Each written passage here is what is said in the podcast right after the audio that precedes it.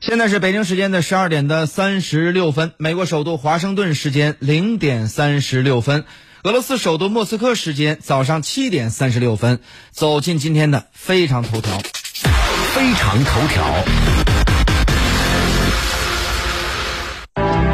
世界是精彩万分。中国和土耳其都是发展最快的新兴工业国家。这个确实是眼下华盛顿这些乌克兰。虽然呢，美股两国的谈判还没有取得实质性的世界是激烈竞争。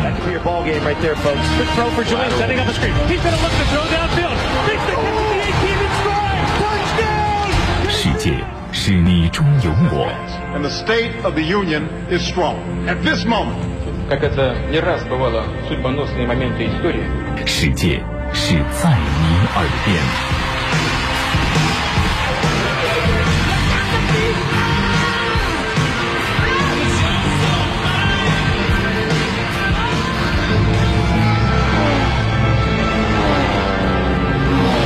私家车看天下。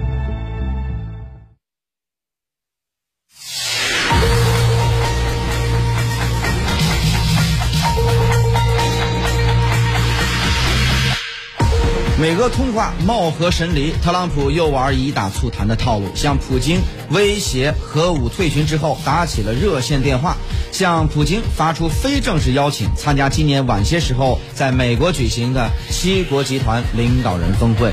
好，围绕以上话题呢，呃，邀请各路嘉宾做出深入分析。纽约现场媒体人陈应谦，莫斯科现场媒体人卢宇光，以及上海现场复旦大学国际问题研究院的冯玉军教授。那么，首先呢，我们想了解到的是，特朗普在这次的整个的事件当中，他违背了美国或者违背了整个的 G 七联盟的这么一个意愿，去邀请呃俄罗斯邀请普京。那么，到底是打的如是怎样的一个如意算盘？而这样的算盘是能否奏效呢？好，这个时间我们来听一下在纽约现场的陈英谦的介绍。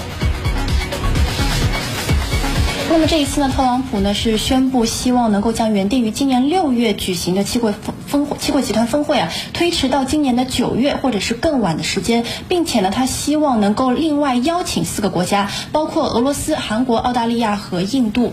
那么白宫战略传播顾问呢他就表示，特朗普此举呢是希望能够同时邀请五眼联盟的成员以及其他一些受到新冠疫情冲击的呃一些西域的盟友国家，能够一起聚集到一起来。讨论有关于中国的问题。那么特朗普呢？这次提议在出现之后呢，无论是现在的七国集团成员，还是他的一个拟定邀请列表上的国家，都没有感觉呃，他们有特别欣然鼓舞要接受的一个情况。我们看到，包括法国、英国、呃德国、呃加拿大等等，他们都表示不愿意接受俄罗斯重返七国集团。那么俄罗斯呢？他也表示对于重返呢，并不是特别感冒。现在的这个七国集团的架构呢，他认为并不能够平衡的表达出国际上的一个。声音，他也希望能够让中国一起加入到这个会议当中。我们要注意的一点是，这一次美国呢，他担任的是七国集团的轮值主席。轮值主席呢，他并不是呃具有特权，能够去改变整个成员的架构的，必须要得得到所有成成员国的同意才能够增添或者是减少成员。